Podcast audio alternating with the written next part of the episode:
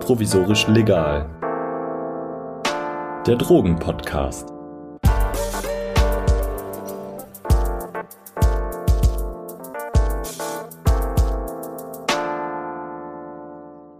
Hallo und herzlich willkommen zu einer neuen Folge von Provisorisch Legal. Heute mit einem aktuellen Aufhänger sogar. Wir sprechen über die Opiatkrise in den USA und drei Pharmakonzerne müssen jetzt sehr viel Geld bezahlen. Grund genug, um über diese Krise zu sprechen, die die USA im Griff hat. Im letzten Jahr sind jeden Tag 130 Menschen an einer Überdosis von Opiaten gestorben.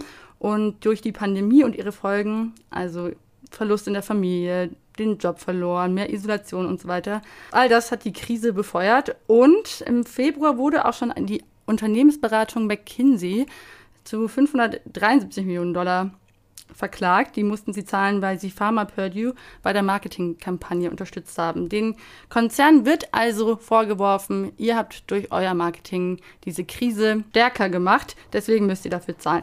Wir wollen darüber heute sprechen, wie sinnvoll das ist, ob es nicht auch noch andere Wege gibt, was in den USA überhaupt los ist, wie das alles angefangen hat und so weiter. Und dafür habe ich Fabian Steinmetz eingeladen. Er ist Toxikologe und setzt sich länger schon für Drogenthemen und Drogenpolitik ein. Herzlich willkommen. Vielen lieben Dank für die Einladung. Ich freue mich sehr. Ich würde sagen, wir starten mal mit so einer kleinen Einführung, um was für Opiate es sich da eigentlich handelt und zu welchem Zweck die auch verschrieben werden. Warum bekommen die überhaupt so viele Leute verschrieben in den USA? Also Opiate oder der, ich sag mal noch der allgemeine Begriff, der deckt natürlich alle ab, Opioide. Kriegt man aus verschiedenen Gründen verschrieben. Sie sind halt einfach somit die potentesten oder wahrscheinlich die potentesten Schmerzmittel, die es gibt. Ich sag mal akut bei Unfällen bei, oder während Operationen, nach Operationen, natürlich auch bei chronischen Schmerzen, also von, also gerade so was Schlimmes wie Tumorschmerzen und so weiter, ist es halt unverzichtbar. Ich kann noch ein bisschen was generell sagen, so über die, über die Einteilung von Opioiden und diese Begrifflichkeiten. Grundsätzlich stammen Opiate vom Schlafmohn, also Papaver somniferum. Und in der Pflanze, also gerade in diesem Milchsaft, den man ja auch getrocknet als Opium früher gehandelt hatte, gibt es halt Alkaloide äh, wie Morphin, Codein, Thebain. Die haben halt alle diese schmerzstillenden und ich sag mal leicht downenden Effekte. Opioide sind alle Opiate plus synthetische Designerstoffe, also sowas wie Tilidin oder Fentanyl. Und dann gibt es noch semisynthetische Stoffe, die zählt man auch noch zu den Opiaten, aber sind natürlich auch Opioide. Das wären dann zum Beispiel Oxycodon, das ist hier auch, ich sag mal, bei diesem Thema ein sehr relevanter Stoff, aber auch Heroin. Das sind nämlich beides im Prinzip Opiate aus dem Schlafmohn, die man nur leicht chemisch verändert hat. Während zum Beispiel Fentanyl ist ein, also hat nichts mit dem Schlafmond zu tun. Das ist ein eigenes Molekül, wo man einfach äh, ganz lange an der Struktur-Aktivitätsbeziehung da rumgebastelt hat, bis man dann einen tollen Stoff gefunden hat, der super, super potent ist. Ist das noch ähm, stärker als Heroin oder? Fentanyl? Ja. ja. Es gibt so eine schöne Tabelle, wo man so ganz grob die Potenzen von verschiedenen Schmerzmitteln so äh, klassifizieren kann. Und das ist einfach so für, für äh, Menschen, die in der Therapie arbeiten, also Ärztinnen und Ärzte, dass sie so ein bisschen grob einschätzen können, welche Stoffe für welchen Schmerzlevel so da sind. Und im Prinzip nimmt man da Morphin als einfach ein Goldstandard. Opium, also quasi pflanzliches Opium mit einem gewissen Morphingehalt, hat zum Beispiel nur ein Zehntel der Potenz. Codein, reines auch um, um so ein Zehntel der Potenz. Äh, Aspirin, Ibuprofen und so weiter, da sind wir nochmal deutlich weiter drunter. Äh, aber dann gibt es natürlich in die andere Richtung geht es weiter. Und dann hat dieses Oxycodon, was ein bisschen potenter ist als Morphin und dann äh, nochmal ein bisschen potenter ist, zum Beispiel das Heroin. Und Fentanyl ist zum Beispiel was, das ist zigmal potenter. Aber äh, man muss natürlich auch fairerweise dazu sagen, äh, wenn eine Substanz so viel potenter ist, dann ist natürlich auch dementsprechend weniger in der Tablette drin oder in der Darreichungsform drin. Das heißt, an sich ist Potenz nicht immer was Schlimmes. Man kann halt damit umgehen und es hat meistens auch Vor- und Nachteile. Es ist ein bisschen schwieriger in der Handhabung. Das heißt, man muss ein bisschen mehr aufpassen, dass zum Beispiel in der Formulierung alles richtig verteilt ist und so weiter. Das ist auch ein Riesenproblem bei Überdosen. Werden wir später wahrscheinlich äh, noch drauf zu sprechen kommen.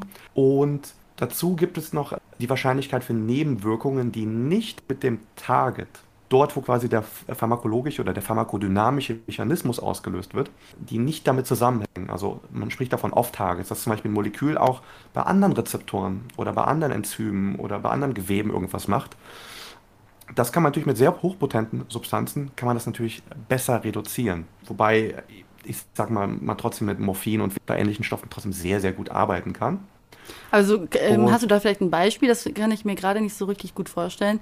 Also geht es da um bestimmte Nebenwirkungen, die die haben, die man auch spürt als Patient?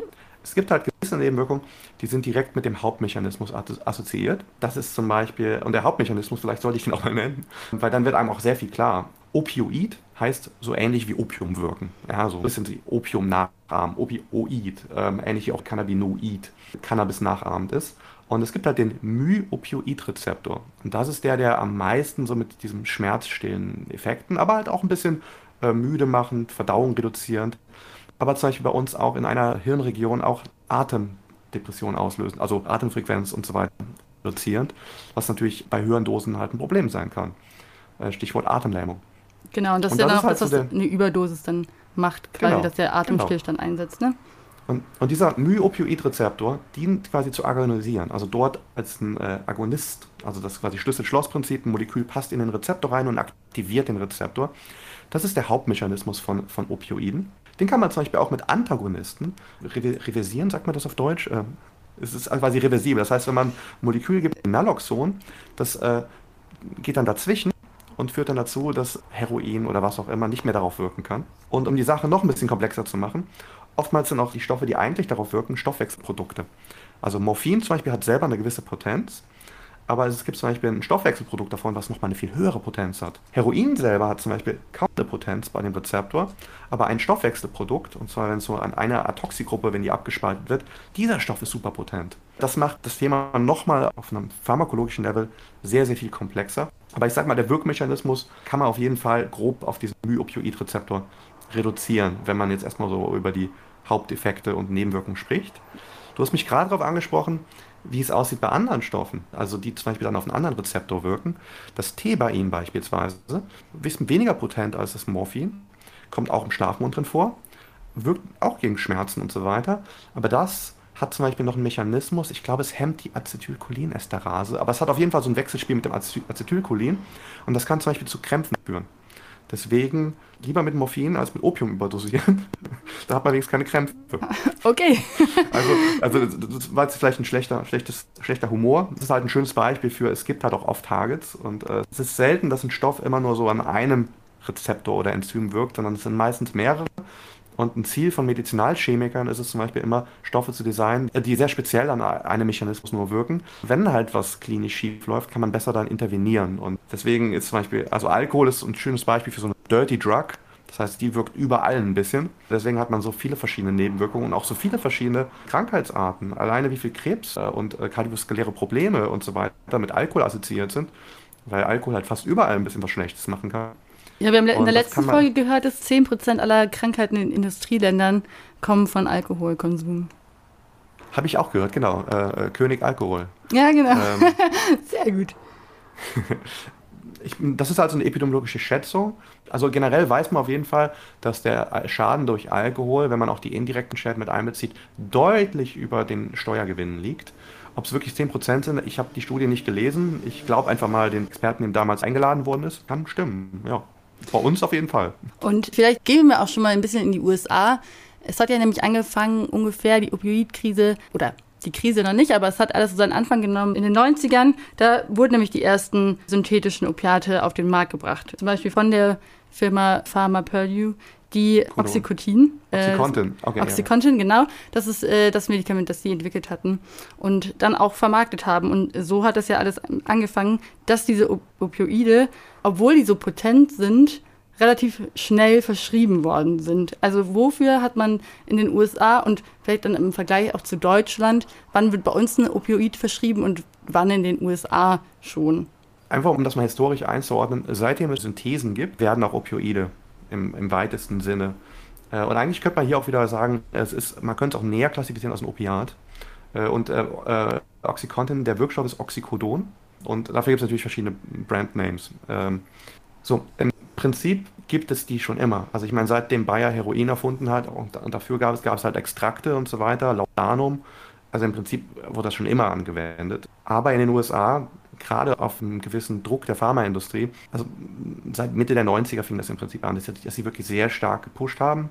Und dieses Oxycodon ist im Prinzip leicht potenter als Morphin. Das heißt an sich total legitim, dieses äh, Medikament auf den Markt zu bringen. Nur die Art und Weise, wie die Pharma-Sales-Reps, bei uns hat man Pharma-Referenten sagen, also was für ein aggressives Marketing gemacht haben, auf Ärzte äh, und natürlich auch auf, ähm, ich sage mal, im wissenschaftlichen Kontext. Also im Prinzip gibt es da ja auch alles wie in jeder Industrie, von wissenschaftlichen Konferenzen bis Trade-Shows und also dieses Promomaterial zum Beispiel ähm, immer wiederholt haben, dass äh, Abhängigkeit unter 1% liegt. Das ist natürlich massiv abgerundet bzw. frisiert. Also generell geht man davon aus, dass bei ärztlich verschriebenen Opioiden äh, knapp 5% eine Abhängigkeit bekommen. Und im rekreativen Bereich, also wenn Leute aus Spaß Opioide nehmen oder auch Medikationen aufgrund immensen Leidensdruck, also Obdachlosenzähne und so weiter, da geht man eher so von 30 Prozent aus. Die Wahrheit liegt wahrscheinlich, wenn man es rein auf die äh, Substanzen sieht und einfach mal diese Kofaktoren rausnimmt, dass man auf der einen Seite super betreut wird von einem Arzt und das dann reduziert. Ja, ein Arzt, der super darauf achtet und es auch wirklich das richtig kommuniziert und Hilfestellung gibt, auch wieder beim Weaning Off, also dass man Toleranz da abbaut und so weiter. Und auch wenn man so Problematik erkennt, dass man das sofort auch adressiert, mit, mit zum Beispiel also Psychotherapie und Hilfestellung und so weiter, Verhaltenstherapie. Und umgekehrt natürlich hier auf dem, ich sag mal, Freizeitmarkt oder Schwarzmarkt, äh, wo es halt wirklich, also Leute auch vornehmlich auch, ich sag mal, Heroin wird halt vornehmlich geraucht, geschnupft und gespritzt. Und das heißt, es flutet viel schneller an und da entwickelt sich eine Abhängigkeit viel leichter. Die Realität zwischen diesen 5 und 30 Prozent, muss man diese Pausen sprechen, die, die Realität dazwischen, ich würde die mal schätzen, auch rein auf die Substanz bezogen, liegt wahrscheinlich bei so 10 Prozent. So, und dann kann man sich natürlich fragen, ist es legitim, so ein Medikament zu verschreiben mit 10 Prozent, wenn man sagen würde, 10 Prozent kriegen eine Abhängigkeit? Da kann ich da vielleicht einmal reingrätschen und fragen, auf so einer pharmakologischen Ebene, was passiert denn im Körper? Was stellt sich da um, dass der Körper da eine Abhängigkeit, also ich meine, Abhängigkeit bedeutet für den Körper ja eigentlich nur, dass er gewohnt ist, einen Stoff zu bekommen und dann bestimmte Mechanismen dann anders laufen, die dann quasi darauf angewiesen sind. Also genau, was ist diese Abhängigkeit im körperlichen Sinne? Vielleicht mal ganz kurz, weil ich immer mit den Zahlen, ich wollte nämlich ja. eigentlich auf was hinaus. Und zwar bei Alkohol was wir in jedem Supermarkt kaufen können, wird auch 10% der Konsumenten circa entwickeln eine Abhängigkeit. Das heißt, eigentlich könnte man sogar ein Argument machen, Oxycodon im Supermarkt zu verkaufen. Da ich aber ein Gegner bin davon, dass Alkohol im Supermarkt verkauft wird, bin ich natürlich für ein Fachgeschäft und so weiter. Aber Oxycodon super oder ähnliche Opioide extrem restriktiv zu behandeln, rechtfertigt das manchmal noch nicht. Wie gesagt, weil wir haben halt äh, Substanzen, die ein höheres Startpotenzial haben und ein ähnliches Abhängigkeitsverhältnis haben. Deswegen, also ich möchte direkt diesen, diesen Gedanken von wegen, dass solche Medikamente nicht äh, auf dem Arzneimarkt sollten, möchte ich direkt ad absurdum führen. Also wir brauchen diese Medikamente und die sind wichtig. Großartig abhängiger als diverse Genussmittel machen diese Substanzen auch nicht. Ein Problem ist, und jetzt versuche ich damit auch deine nächste Frage zu beantworten, ist natürlich die Toleranzbildung. Toleranzbildung bedeutet einfach, der Körper gewöhnt sich dran und man braucht immer mehr.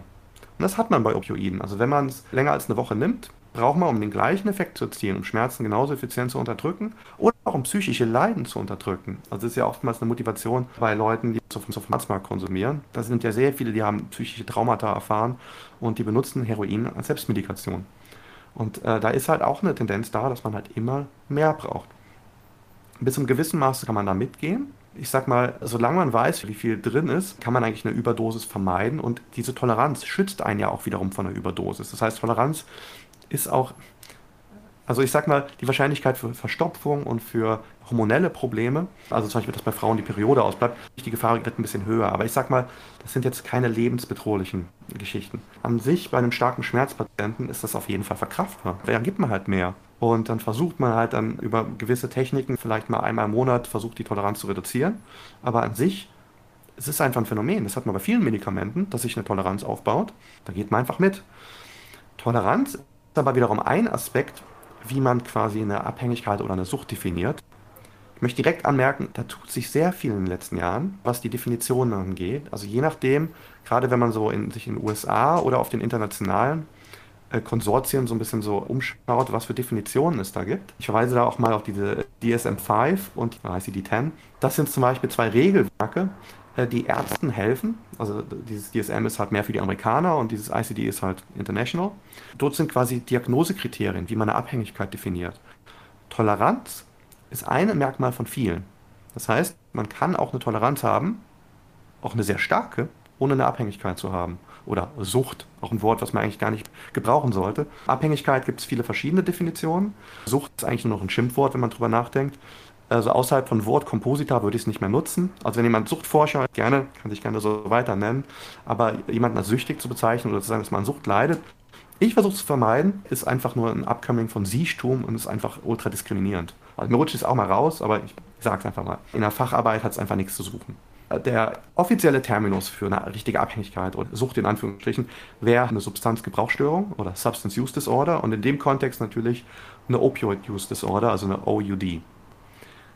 Toleranz ist ein Kriterium neben vielen. Ein anderes Kriterium ist, inwieweit man sein soziales Umfeld zum Beispiel vernachlässigt.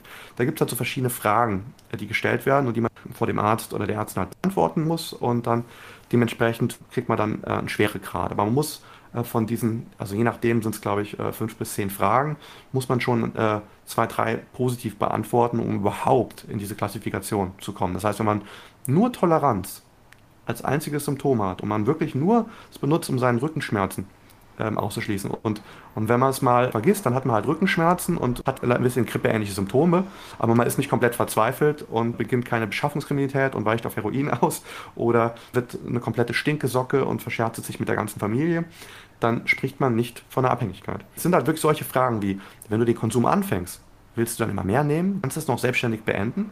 Ja, das ist gerade bei den schnell flutenden Konsumformen, also Schnupfen, Rauchen, Spritzen, also alles, wo die, die Moleküle wirklich sehr schnell ins Gehirn reinkommen.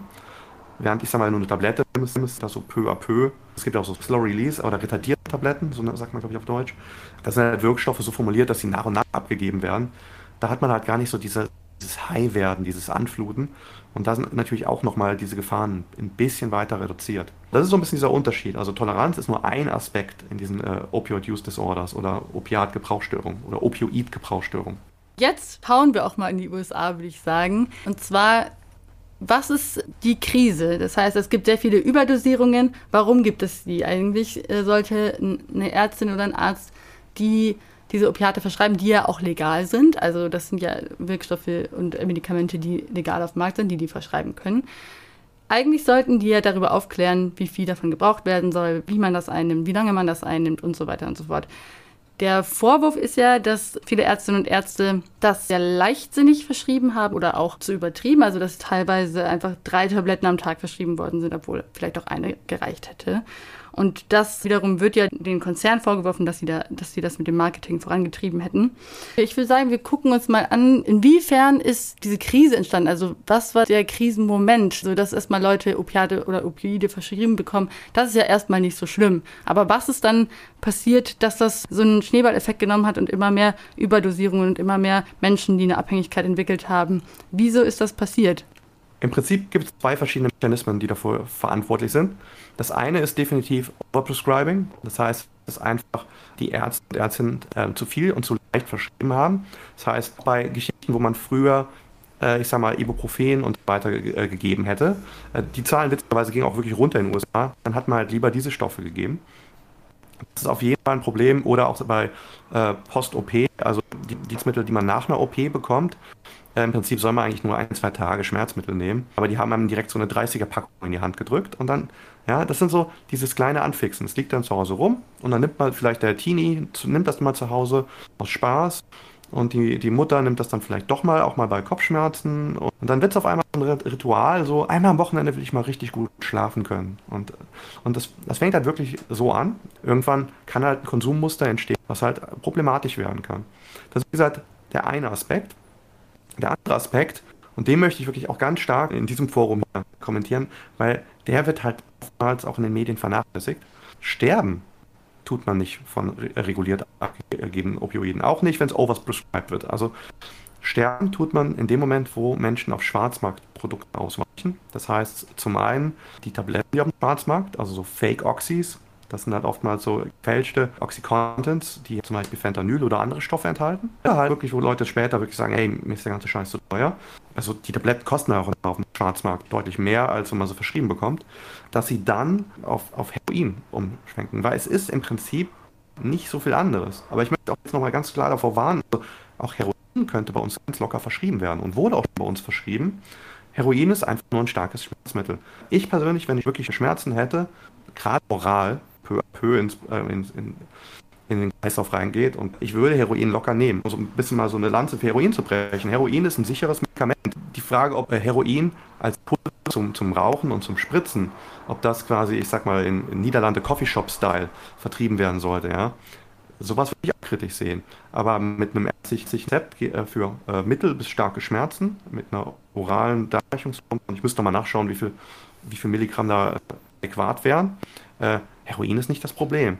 Ähm, auch ein Heroin stirbt im Prinzip keiner bei uns. Leute sterben am Schwarzmarkt. Und so ist es halt in den USA auch. Die Leute wissen nicht, wie viel drin ist. Und das ist halt das Problem. In den einzelnen Chargen wechselt der Wirkstoff halt vom Heroin selber. Plus natürlich auch Streckmittel, wie zum Beispiel äh, bei Produkten, wo ganz wenig Heroin nur noch drin ist, tut man dann Fentanyl rein, damit es halt überhaupt wirkt. Und wenn das nicht richtig vermischt ist, dann ist das Problem mit diesen ultra hochpotenten Substanzen. Wenn du die Substanz nicht super gut vermischst, dann kann es sein, dass in deinem 1 Gramm Pack im Prinzip zehnmal mehr Potenz ist als in dem anderen. Ja? Und dann kaufst du dir drei Packs und gehst dann halt mit deinen Freunden, äh, kochst dir was auf, konsumierst das. Egal, ob das jetzt hier Frankfurt Bahnhof äh, ist, so, nur so, um so ein Bild zu erzeugen, oder ob das jetzt in der Wohnung drin ist, so wie die meisten Menschen Heroin konsumieren, in der Wohnung mit Freunden. Die Problematik entsteht dann, wenn die eine Person sagt, hey, das ist so und so stark. Ja, raucht halt beispielsweise 0,1 äh, Gramm auf einer Alufolie, sagen hier so und so stark und so weiter. Und die nächste Person nimmt dann was aus ihrem Päckchen, weil es ist ja vom selben Hersteller in Anführungsstrichen. Und ähm, die Person dosiert sich zehnfach über. Und das kann halt der Grund sein für eine Überdosis. Das ist so ein bisschen wie, du denkst, du trinkst ein Becksbier, aber in Wahrheit trinkst du Stroh rum. Mhm. Ja? Nur, dass man es halt bei Strom schmeckt man es. Bei Heroin schmeckt man es halt nicht. Und das, das ist die, die Gefahr dahinter. Vor allem, also Streckmittel und Wirkstoffvarianz. Ganz, das sind, das sind die Todgründe. Vor allem die Abhängigkeit wäre ja erstmal kein Problem. Die Problematik entsteht also im Sinne von, es gibt natürlich auch Wege, wie, wie du es eben schon erklärt hast, dass man es dann langsam wieder runterfährt und mit einem Arzt oder einer Ärztin begleitet, man von den Schmerzmitteln auch wieder wegkommt. Das Problem bei der Abhängigkeit besteht ja immer erst dann, wenn man das nicht mehr bekommt, den Stoff. Also in Amerika ist das ja auch so gewesen, dass Leute das erstmal alles verschrieben bekommen haben, aber die, also es wird vorgesehen, dass Abhängigen keine Opioide verschrieben werden dürfen. Das heißt, Leute werden abhängig und dann bekommen sie ihren Stoff nicht mehr. Und dann müssen sie auf den Schwarzmarkt ausweichen, wo diese ganzen Problematiken mit den Überdosierungen und den Hotspots, das, was du gerade erklärt hast, eben überhaupt erst entstehen. Lässt sich das vielleicht auch irgendwie in Zahlen veranschaulichen? Also erstmal, was die Überdosen angeht, da hat man mittlerweile sehr gutes Zahlenmaterial. Gerade was, also ich sag mal, diese Überverschreibung fing halt so, also dass man es wirklich gemerkt hat, also die, also das äh, Marketing und so weiter fing natürlich schon früher an, also 90er, Mitte, Ende 90er. In den 2000ern hat man halt gesehen, dass gerade Abhängigkeiten zunahmen. Und ich möchte noch vielleicht kurz anmerken, Abhängigkeiten können auch ein Problem sein oder in dem Moment, wo man wirklich als stark abhängig klassifiziert ist und in dem Moment wirklich sein komplettes gesellschaftliches Leben stilllegt und man also nicht mehr arbeitet, nicht mehr sich um seine Familie kümmert und so weiter. Also Na klar, also das, also ich wollte auch nicht damit sagen, dass aber, aber keine Probleme man mit Man stirbt nicht an Abhängigkeit. Genau, also Abhängigkeit wird vor allem dann auch ein Problem auch für den Körper und so weiter, wenn man den Stoff nicht mehr bekommt. Dass das viele andere Problematiken mit sich bringt, das ist natürlich außen vor. Das möchte ich auch nochmal. Man muss halt immer, die Prohibitionsbefürworter, von denen möchte ich diese Kritik nicht hören, deswegen muss ja. ich sowas mal einwerfen. In den 2010ern hat man im Prinzip dann ganz stark gemerkt, dass die Überdosen ansteigen in frühen 2010ern. Und dort gab es auch diese Gegenmechanismen, in Anführungsstrichen, und zwar hat man dort versucht, ja, einzuschränken. Das heißt, zum einen haben halt Schmerzpatienten weniger Opioide bekommen, was natürlich wirklich einfach nur grausam ist für die. Also man, man stellt sich halt wirklich vor, die Menschen in ihren Geriatrien, wie die wirklich starke Tumorschmerzen haben und kommen nicht mehr in ihre Medikamente ran. Das ist Folter. Und natürlich die anderen Menschen, die, ich sag mal, die aufgrund von der Abhängigkeit her äh, es nicht mehr verschrieben bekommen, die versuchen dann Umwege zu gehen und diese Umwege sind halt verschiedene. Das eine ist natürlich Doctors Hopping, also dass man quasi versucht, bei so vielen Ärzten wie möglich vorzusprechen, in der Hoffnung, dass man halt jeweils von ein, zwei immer ein paar Tabletten kriegt und dann auf die Summe kommt. Und das andere, wie ich eben schon erwähnt habe, sind natürlich diese Schwarzmarkttabletten, wo es wirklich einen massiven Handel auch gab. Also Fake Oxys ist wirklich eine Terminologie, die kennt man in den USA und Kanada. Während das, ich sag mal, gefälschte äh, Schmerztabletten gibt es mit Sicherheit auch in, in Deutschland, aber es ist halt nicht so ein großes Thema hier. Hier war und, eher das genau. mit den Phenanylpflastern. Mh, mm, bisschen, naja, das hat man versucht oder einige haben das versucht. Das genau, als Fentanylpflaster auch gebrauchte, weil da ist auch noch oft, oft Wirkstoff drin, dass man die zum Beispiel auskocht und so weiter. Ja, ist halt gefährlich. Du weißt halt nicht, wie viel drin ist. Du weißt nicht, wie viel von absorbiert worden ist und wie viel noch drin ist. Und dann kochst du es aus. Und ich meine, das meiste sind auch keine Profis. Also wenn ich die in der Prüfung fragen würde, was volumetrisch dosieren bedeutet, ich weiß nicht, ob die das alle beantworten können. Also ich könnte es nicht. ja, und das ist halt so eine Grundlage, die, die braucht man als Safer Use, um halt gewisse Substanzen überhaupt halbwegs vernünftig dosieren zu können. Auf jeden Fall, diese Maßnahmen gegen die Opioidkrise haben sie im Prinzip verschärft. Im Prinzip hat sich da das, was ein britischer Arzt damals als Paradox of Prohibition beschrieben hat, in den 80ern, der hat nämlich Kokain und Heroin verschrieben. Und zwar Leuten, wo er gesagt hat, okay, ihr habt eine Abhängigkeit und ihr profitiert von der Verschreibung. Zwar nicht jeder, ja, es gibt Leute, die haben einfach immer nur alles genommen und denen war alles andere egal, aber es gab halt auch Abhängige, die hatten eine Familie und die wollten ein soziales Leben und die wollten weiterarbeiten. Und den hat einfach der Arzt gesagt, okay, ich verschreibe euch das, was ihr braucht, aber dafür müsst ihr aufhören zu stehlen, also kriminelle Aktivitäten zu machen, auch keinen anderen Beikonsum. Ihr müsst dann auch versuchen, euch sozial zu integrieren. Und da haben es wirklich ein beachtlicher Teil, haben es halt geschafft. Die waren einfach happy mit dem Kokain und mit dem Heroin, was sie bekommen haben und waren sozial integriert. Die mussten sich nicht mehr anschaffen gehen, die mussten nicht mehr klauen, die mussten nicht mehr selber Drogen einkaufen und verkaufen, mit Strecken und mit Gewinnmargen und so weiter arbeiten und andere Leute anfixen. Auch ein sehr spannendes Thema. Also dieses Anfixen passiert teilweise auch durch Abhängige, weil sie gerne viel Drogen zu einem günstigen Preis kaufen und dann verkaufen sie halt dann einen Teil, äh, gestreckt und natürlich teurer, verkaufen es quasi weiter. Das sind so im Prinzip so die, die drei Säulen, wie man sich so eine Abhängigkeit finanziert, wenn man nicht gerade, äh, ich sag mal, mit einem Silberlöffel äh, gefüttert wird. Wieder, das ist halt wirklich als Paradox of Prohibition, das, was er beschrieben hat, dass man zum einen mit der Strafverfolgung äh, und diese, dass man das Ganze kriminell hält, dass man damit den, die Schäden potenziert, ja, Rückstoffvarianz, Streckmittel, aber auch Kriminalisierung von Individuen, dass sie dann quasi einen Job verlieren, Familie verlieren und so weiter. Dadurch konsumieren die ja eher mehr als weniger. Das ist ja ein schönes Beispiel, was wir auch bei der Cannabis-Legalisierung haben. Wenn du äh, äh, ein, ein Cannabis-Konsument bist und verlierst mit 18 Jahren äh, Job und Führerschein oder deine Ausbildung und deinen Führerschein, weil du äh, gerne am Wochenende kiffst, im Prinzip hat man deine komplette Zukunft ruiniert. Dann hast du noch deinen Partner deswegen verloren und deine Zukunftsaussichten sind erstmal weg. Kiffst du dann mehr oder weniger? Ja, trinkst du mehr oder weniger? Nimmst du mehr oder weniger andere Substanzen noch dazu? Also im Prinzip man durch Kriminalisierung sogar problematische Konsummuster über mehrere Mechanismen. Aber das können Sozialwissenschaftler wahrscheinlich besser erklären als ich.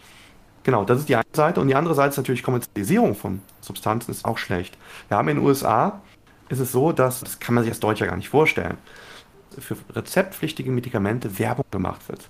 Also da werden wirklich Testimonials gezeigt von Leuten, die sagen, hey, mir geht's so viel besser, seit ich das nehme. Und dann am Schluss spricht dann quasi so ein, ein weiser alter Mann, äh, talk to your doctor about bla bla bla.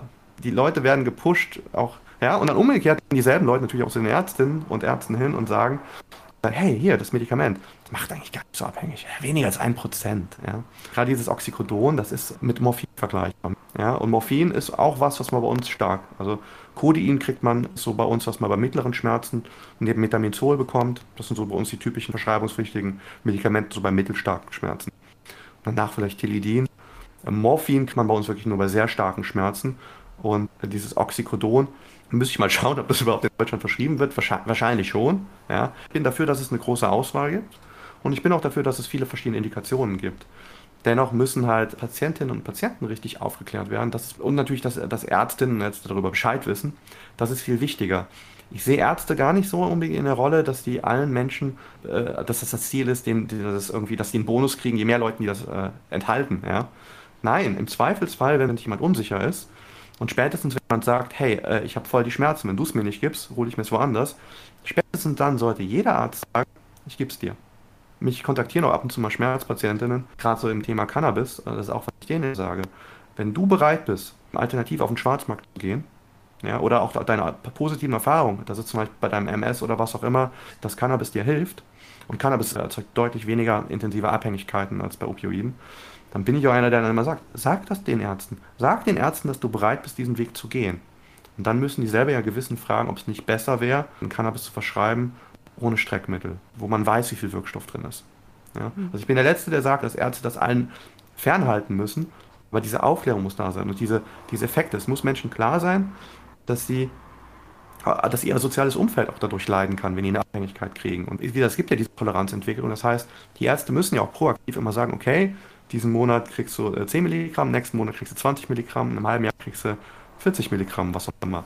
Das heißt, Ärzte sehen ja auch proaktiv, wie Toleranz stattfindet. Das heißt, in dem Moment müssen zusätzliche Gespräche stattfinden, wo man auch Angebote macht, zum Beispiel durch andere Medikamente die Opioide zu reduzieren oder wir versuchen noch parallel gewisse Bewegungstherapien, ja, du hast jetzt kein Schmerzgedächtnis mehr, jetzt kannst du Physio machen.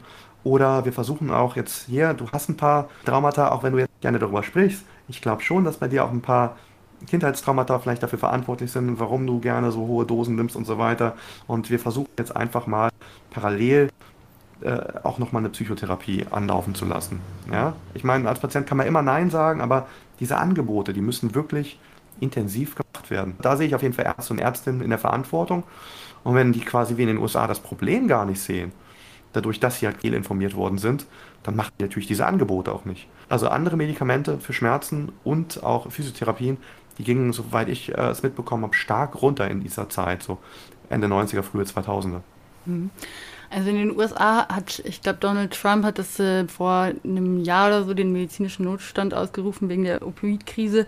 Und jetzt werden ja ein paar Aktionen getätigt. Also jetzt sollen die Konzerne dafür blechen. Was hältst du von den Maßnahmen? Hältst du das für sinnvoll? Also das Geld, was die zahlen müssen, also diese riesengroßen Beträge, die sollen in die Prävention und in die abhängigen Hilfe gesteckt werden. Glaubst du, das ist ein, ein Instrument, mit dem man den Mechanismus so ein bisschen durchbrechen kann von der Krise? Wie schuld welche einzelne Firma ist, was angemessen ist, da also ich, da bin ich zu wenig Business und da bin ich zu wenig Jurist, um das irgendwie zu kommentieren es gab auf jeden Fall das Overprescribing, also dass man es einfach zu leicht verschrieben hat. Umgekehrt gab es auch wirklich Statements, die auch prohibitionsfördernd waren und was ich dann natürlich besonders kritisch sehe, dass man dann quasi die Leute, die Nebenwirkungen haben, die werden dann auf einmal so als Übeltäter dargestellt. Finde ich extrem werflich. Also ich denke schon, dass es strafwürdig ist und so viel wie diese Unternehmen verdienen, müssen da ein ordentlicher Satz Nullen müssen da an diese Zahl ran. Ob jetzt diese Vergleiche sinnvoll waren oder nicht, ich finde es auf jeden Fall sinnvoll unter dem Aspekt, wenn die Gelder auch, ich sag mal, in die richtigen Bereiche fließen. Aber wichtig ist auch auf der anderen Seite, was gegen die Prohibition zu tun. Und jetzt kommen wir wieder zu dem Problem. Wir wollen nicht, dass sich diese Firmen aus Opioiden fernhalten. Im Prinzip ist es nämlich so, wir haben ja Opioidmissbrauch. Auch vor den 90ern schon. Heroin oder auch äh, äh, China White war ja auch mal ein Thema in den USA. Das war ja quasi auch Fentanyl-Derivat. Also auch so ein synthetisches Opioid die so den Heroinmarkt verdrängt hat. Äh, so ein bisschen so wie, keine Ahnung, wie Meth vielleicht Kokain ein bisschen verdrängt oder, oder zumindest Speed verdrängt. Wir brauchen eigentlich mehr Opioide von diesen Firmen. Das hört sich vielleicht absurd an, aber im Prinzip jeder, der aktuell Heroin und Fentanyl, egal wo es produziert worden ist, äh, egal ob goldenes Dreieck oder die goldene Sichel, also Südostasien und da so Afghanistan, quasi Terrorismus und so weiter finanziert, äh, von mir aus können die auch von diesen Leuten direkt, äh, wenn es staatlich äh, äh, kontrollierte Betriebe sind, können die das auch direkt dort kaufen, von mir aus. Ich, also die Ökobilanz ist vielleicht sogar besser, mit natürlichen Opiaten zu arbeiten. Müsste man ein paar Rechnungen machen. Wahrscheinlich nicht, weil Fentanyl so potent ist. Aber im Prinzip, wir brauchen mehr Opioide, weil man rettet Leben. Ja? Wie gesagt, die Leute sterben an den Schwarzmarktprodukten. Im Prinzip müssten Pharmafirmen, die du eben genannt hast, die müssten genauso viel produzieren wie früher auch. Nur müssten Apotheker und Sozialarbeiter die in diese Szenen reinbringen. Weil Safe Supply ist das Stichwort. Das heißt, in dem Moment, wo man, wo es Pharma-Grade hat und man weiß, wie viel drin ist, sterben die Menschen nicht mehr. Das ist wirklich so. Wir haben in Deutschland zehn Praxen, wo Heroin abgegeben wird. Null Tote. Umgekehrt ist es aber so, dass wir, äh, oder jetzt im letzten Drogenbericht waren es, glaube ich, 1400 Tote. Davon sind mehr oder minder in Kombination, auch mit anderen Medikamenten, wahrscheinlich 1000 mehr oder minder auf Opioide zurückzuführen. Nur mal das in Kontrast zu setzen. 0, 1000. In, den USA sind in den 20 Jahren, in denen die Opiatkrise als solche bezeichnet wird, eine halbe Million Menschen an einer Überdosis gestorben und das ist so viel wie das Land, also die USA, im Zweiten Weltkrieg an Menschen verloren hatte. Ja, ich habe neulich mit einer Mutter gesprochen, die sich in Kanada einsetzt. Äh, Kanada, wie viele kulturelle Dinge, alles was in den USA ist, ist später in Kanada so wie, wie die 80er, erst 90er dort ankamen und so weiter. So ähnlich sieht halt dort momentan auch aus. Nicht ganz so schlimm, aber die haben momentan auch auf jeden Fall eine Opioidkrise. Und auf jeden Fall habe ich mit einer Mutter dort gesprochen, die sich halt dort engagiert bei Mom Stop the Harm. Die hat zum Beispiel ihren Sohn verloren und die sagte auch ganz klar, sie hat ihren Sohn an einem Schwarzmarktprodukt verloren und wäre das Produkt Pharma Grade gewesen, das war nämlich Fake Oxy mit Fentanyl, dann würde der noch leben. Plus natürlich auch, dass man Leuten Naloxon-Nasensprays in die Hand drücken kann. Also es ist wieder dieser Antagonist, damit kann man wirklich überdosen. Wenn man zeitnah das appliziert, kann man Leben retten. Deswegen ist es auch wirklich wichtig, dass diese Naloxon-Sprays auch weiter verteilt werden und in jedem Haushalt und jedem Safe Consumption Site oder fixer Stube, hat man bei uns früher gesagt, also Konsumraum, müssen diese Nasensprays da sein. Vielleicht noch ganz kurz, weil du mich auch noch Zahlen gefragt hast. Also wenn man mal so ganz grob die Zahlen anschaut, sorry, habe ich gar nicht erwähnt, weil so kam ich überhaupt auf die Mutter. Die wohnt nämlich in Alberta. Kanada hat schon weniger Bevölkerung als Deutschland. Das ist, glaube ich, zwei Drittel der Bevölkerung oder sowas von uns. Auf jeden Fall Alberta, was nur ein County ist, die haben so viele Tote wie wir im letzten Jahr. Also es war nämlich auch um die 1400 rum. In Kanada ist das Problem ungefähr achtmal größer als bei uns. Ja, achtmal mehr Tote. Und wieder, wir haben schon Zuwachs bei 13 Prozent. Dadurch, dass die Union sagt, wie wir Drogenpolitik zu machen haben und jemand nicht richtig reagiert hat, trotz Corona, was natürlich die Situation ein bisschen verschärft hat. Und wieder, alle Experten und Experten, also hier Schildauer Kreis und so weiter, Deutsche AIDS-Hilfe, Yes, Lieb, wie sie alle heißen, die sprechen sich ja immer dafür aus. Die Wissenschaft ist sich da einig, nur die Politikerinnen und Politiker, die wollen das halt nicht ändern. In den USA ist das ein Faktor 20. Also da sterben 20 mal mehr. Also wieder eine grobe Schätzung und es verändert sich von Jahr zu Jahr. Bei uns Corona ist es leicht gewachsen. In den USA gab es halt den massiven Anstieg, als man diese Maßnahmen dagegen gemacht haben, die halt das Problem verschärft haben. Was auch jeder, jeder Experte hat es im Vorhinein gesagt. Wir wissen ja auch aus Portugal, alleine die Entkriminalisierung, dass man einfach sagt, hey, wir stecken euch nicht mehr in den Knast, ihr müsst euch nicht mehr verstecken. Ihr könnt in gewissen sozialen Einrichtungen konsumieren und wenn ihr Probleme habt, hier sind Sozialarbeiter. Wir können euch zwar kein Heroin geben, aber hier habt ihr zumindest schon mal Methadon. Auch wenn ihr gerade jetzt nicht an äh, Heroin kommt, habt zumindest keine, keine Entzugssymptome. Alleine durch die Entkriminalisierung, und meiner Meinung nach ist es damit noch nicht getan, aber alleine damit hat man schon so viele Leben gerettet in Portugal. Und ähm, da hat man jetzt, äh, ich weiß nicht, wie viele Jahre man das schon macht, 15 Jahre. Auf jeden Fall, man hat da wirklich einen langen Datensatz. Und für Portugal fände ich es auch noch gut, wenn die auch ein bisschen mehr noch Safe Supply machen würden. Im Hintergrund, die organisierte Kriminalität, die macht natürlich weiter. Und es ist natürlich auch leid aus verschiedenen Perspektiven. Ich meine, wir hatten jetzt gerade den Mord von einem Journalisten auch, das ist De Vries. Mhm der hat in so einem Kokain-Netzwerk, war der quasi äh, sehr informiert und war auch mit einem Kronzeugen sehr eng verbunden und so weiter. Und es wurde auch teilweise so ein bisschen als Interessefreiheit, was natürlich völliger Unsinn ist. Äh, es ging einfach nur darum, weil er Dinge weiß und weil er natürlich, äh, wie soll ich sagen, auch Informationen von diesem Kronzeugen halt äh, postuliert, teilweise bestätigen kann, teilweise aber einfach nur Drohungen gegenüber dem Kronzeugen, wenn man an den nicht rankommt, der halt richtigen Polizeischutz hat. Aber es zeigt halt einfach, wie stark die organisierte Kriminalität ist und die wächst von Jahr zu Jahr. Also das muss man auch nochmal lobend sagen, ja. Die ganzen Pharmafirmen, die wir genannt haben, die setzen keine Auftragskiller ein. Einfach den Weg von Kokain. Also nehmen wir, es wird jetzt in Kolumbien produziert, dort gibt es Hitmans, die Politiker, die irgendwie zu stark irgendwo überwachen, Leute töten. Dann äh, die Logistik ist zum Beispiel über Mexiko. Ich meine, Mexiko muss ich eigentlich gar nicht sagen, oder? Narco-State. Äh, mhm. Aufgrund der Prohibition wohlgemerkt. In Niederlande, Rotterdam kommt zum Beispiel der Kram an, wird dann in Europa zum Beispiel verteilt, ein Hauptmarkt. Und ja, dort hat diese Folterkammer und so weiter. Das, was momentan Polizei und so weiter gegen die Drogenkriminalität macht, ist ein Witz. Also letztes Jahr haben sie 16 Tonnen in Hamburg an Kokain gefunden. Und der Preis für das Gramm in Berlin und Hamburg ging noch nicht mal einen Euro hoch. Die Reinheit war sogar noch besser. Das heißt, es war ein Witz für die. Das heißt, die haben gelacht, oh, 16 Norden haben sie gefunden. ja? Und ich bin froh, dass es, dass es Opioidfirmen gibt, die Opioide produzieren. Und ich bin auch froh, dass es Alkoholfirmen gibt. Also ich möchte jetzt auch keine, keine Biernamen irgendwie pushen oder Schnapsfirmen und, und, oder auch Tabakfirmen oder auch Kaffeefirmen ja? oder auch äh, Benzodiazepin und so weiter.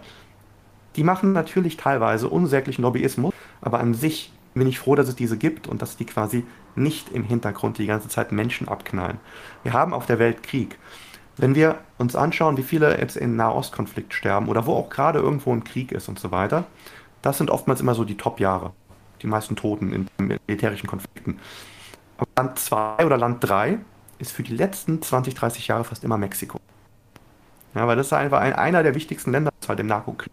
Krieg gegen Drogen, jetzt muss ich aufpassen, dass ich nichts Provokantes, zu Provokantes sage, Ich, ich sage einfach nur, es ist einer der Kriege, die die meisten Tote hat. Ich drücke es so aus, da kann mich keiner angreifen. Also wenn man das wirklich hochrechnet, wie viele Menschen dort auf verschiedenen Mechanismen sterben, ist einfach nur absurd. Ich nenne jetzt doch mal ein paar Namen, um es einfach nochmal in den Kopf reinzukriegen. Heineken und Bex ja, sind Konkurrenten auf dem Biermarkt. Die knallen sich nicht ab auf der Straße. Bei Kokain, bei Heroin haben wir das. In den Erzeugerländern, in den Logistikländern und auch in den Vertreiberländern. Die Dealer knallen sich gegenseitig ab, stechen sich im Girlie mit dem Messer ab. Knifing ist auch ein ganz großes Problem äh, in England. Folterkammern, ja, wenn irgendwo was erwischt worden ist, dann hat irgendjemand was geflüstert. Die Polizei ist teilweise auch selber involviert. Bis zu welchem Maße weiß man nicht. Es sind einzelne Skandale, die halt aufliegen, wie in München mit den Kokainpolizisten. Oftmals wissen Polizisten noch gar nicht, dass sie involviert sind. Das heißt, Informationen von wegen, hey, dort und dort. Ja, die haben ja ihre Quellen. CIA nennt das halt immer so schön Intelligence. Irgendwo kommen die Informationen her. Und diese Informationen kommen halt meistens von der Konkurrenz. Die wollen einen besseren Preis für ihre Produkte und die verpfeifen dann ihre Ex-Kollegen, äh, mit denen sie früher Business gemacht haben oder einfach jemanden, wo sie halt anders an Informationen kommen. Das heißt, in dem Moment, wo die Polizei einen mittelstarken rausnimmt, helfen sie dem Staat noch stärker zu werden. Das ist der, der wieder woanders andere Menschen ja, Auftragskiller bezahlt und so weiter. Das heißt, die Polizei und die Strafverfolgungsbehörden traue vielen Polizistinnen und äh, Staatsanwältinnen und so weiter und Richterinnen, traue ich zu, dass sie da gedanklich super integer sind. Aber was sie machen, ist, sie unterstützen die Mafia und organisierte Kriminalität mhm. jeden Tag. Mhm. Und ich finde es schade, dass man teilweise auch, wenn man das äh, Polizeigewerkschaften und so weiter erläutert, diese Mechanismen, für die es auch Studien gibt, die das erläutern. Ja? Also Leute wissen das, das ist publizierte Wissenschaft. Ja, gerade auch ähm, Lieb setzt sich ja, ist ja, ist ja von genau. Polizisten und Leuten, die in der Strafverfolgung arbeiten, ein Verein, der sich dafür einsetzt. Also würdest genau. du noch mal abschließend sagen, diese Maßnahme oder die Bestrafung der Konzerne ist ein ist ein Zeichen und ist auch ein Zeichen dafür, dass Marketing nicht in Ordnung ist? Oder ist das auch abschreckend für die Konzerne, dass sie jetzt äh, solche Strafen zahlen müssen? Oder lohnt sich der Markt immer noch extrem und äh, das trifft die überhaupt nicht und ist eigentlich ein, eher so ein symbolisches Zeichen? Das ist dieser Punkt, wo ich halt nicht halt äh, Business-Jurist genug bin, um das zu beurteilen. Also für mich hören sich diese Zahlen einfach äh, absurd hoch an. Aber was sie natürlich einnehmen, ist natürlich noch absurder und höher. Ich äußere mich sehr oft auch äh, kritisch gegenüber der pharmazeutischen Industrie gibt auch generell ein paar grundsätzliche Dinge, die ich gerne strukturell vielleicht ein bisschen anders sehen würde, auch als jemand, der schon mit verschiedenen pharmazeutischen Unternehmen zusammengearbeitet hat oder auch in pharmazeutischen Unternehmen gearbeitet hat. Ich habe da viele, viele verschiedene Kritikpunkte. Mir ist halt nur wichtig, dass man in der, in der Debatte auch daran denkt, dass man diese Unternehmen auch abholen muss, weil langfristig sind nämlich genau das die Firmen, die das Know-how haben, um Antidots und Safer Supply zu bewerkstelligen. Also das, was die ganzen Sozialwissenschaftler und so weiter fordern. Es gibt zum Beispiel in Kanada gerade ein Projekt, was ich so ein bisschen, ich finde es mehr gut als schlecht. Ich finde es trotzdem ein bisschen ah, problematisch. Da gibt es jetzt ein Projekt, und zwar gab es da jetzt auch so quasi Beschlüsse, dass halt Safe Supply in Ordnung ist. Man darf Abhängigen Drogen geben. Aber die Ärzte und Apotheker, die trauen sich halt nicht so richtig. Und die sind da sehr, sehr zurückhaltend. Mhm. Da gibt es jetzt eine Initiative von Drogengebraucherinnen, also eine Organisation, die kaufen halt selber diese Substanz vom Schwarzmarkt, tun die zum Drug-Checking, äh, schließen quasi aus, dass da gewisse Stoffe drin sind, machen, glaube ich, noch so bei extra Immunoassays äh, für besonders potenten Opioide, um die auch wirklich auszuschließen, kriegen halt auch eine Zahl für die, für die also Qualität, also die wissen, wie viel Prozent dann drin ist. Und das verkaufen die dann quasi in Einzeldosen oder geben es sogar, ich weiß es gar nicht, ob die dafür Geld nehmen. Auf jeden Fall geben die es gerade ab also es ist so, die stehen mit einem Bein im Gefängnis, aber auf der anderen Seite, die argumentieren halt mit Notstand. Die Anzahl von Toten anschaut, ist es auch Notstand. Und wieder, auf jeden ist Fall. kritisch, weil man halt den Schwarzmarkt damit finanziert und weiß halt auch, da hatte ich neulich mal ein kleines Argument mit jemandem, die machen es halt auch nur so semi-professionell. Hat halt keiner richtig äh, Pharmazie oder Chemie studiert und machen halt so ein paar kleine Fehler. Die Fehler sind jetzt nicht lebensbedrohlich, aber die sorgen halt dafür, dass sich Ärzte und Apotheker die Hände über den Kopf schlagen, wenn die das sehen. Weil man muss ja, man muss ja die ganzen konservativen Politiker, Politiker quasi überzeugen, damit die sagen, hey, cool, ihr habt Leben gerettet, komm jetzt. Und das tun sie. Deswegen finde ich es gut. Aber langfristig wollen wir, dass die konservativen Politiker, egal in welchem Land, abgeholt werden und sagen, hey, es rettet Leben und das ist das Wichtigste, weil tote Menschen kann man nicht mehr therapieren, tote Menschen nicht mehr arbeiten, tote Menschen kümmern sich nicht mehr um ihre Familie. Deswegen bei allen möglichen gesundheitlichen Problemen, die eine Substanz haben kann, die reguliert abgeben, es dazu führt, dass die sich nicht irgendwo in München in den Katakomben mhm. oder wo auch immer man sich versteckt oder natürlich auch in irgendeiner Wohnung in Vancouver alleine und jämmerlich krepieren. Wenn man das damit vermeiden kann, ist es das wert. Ja.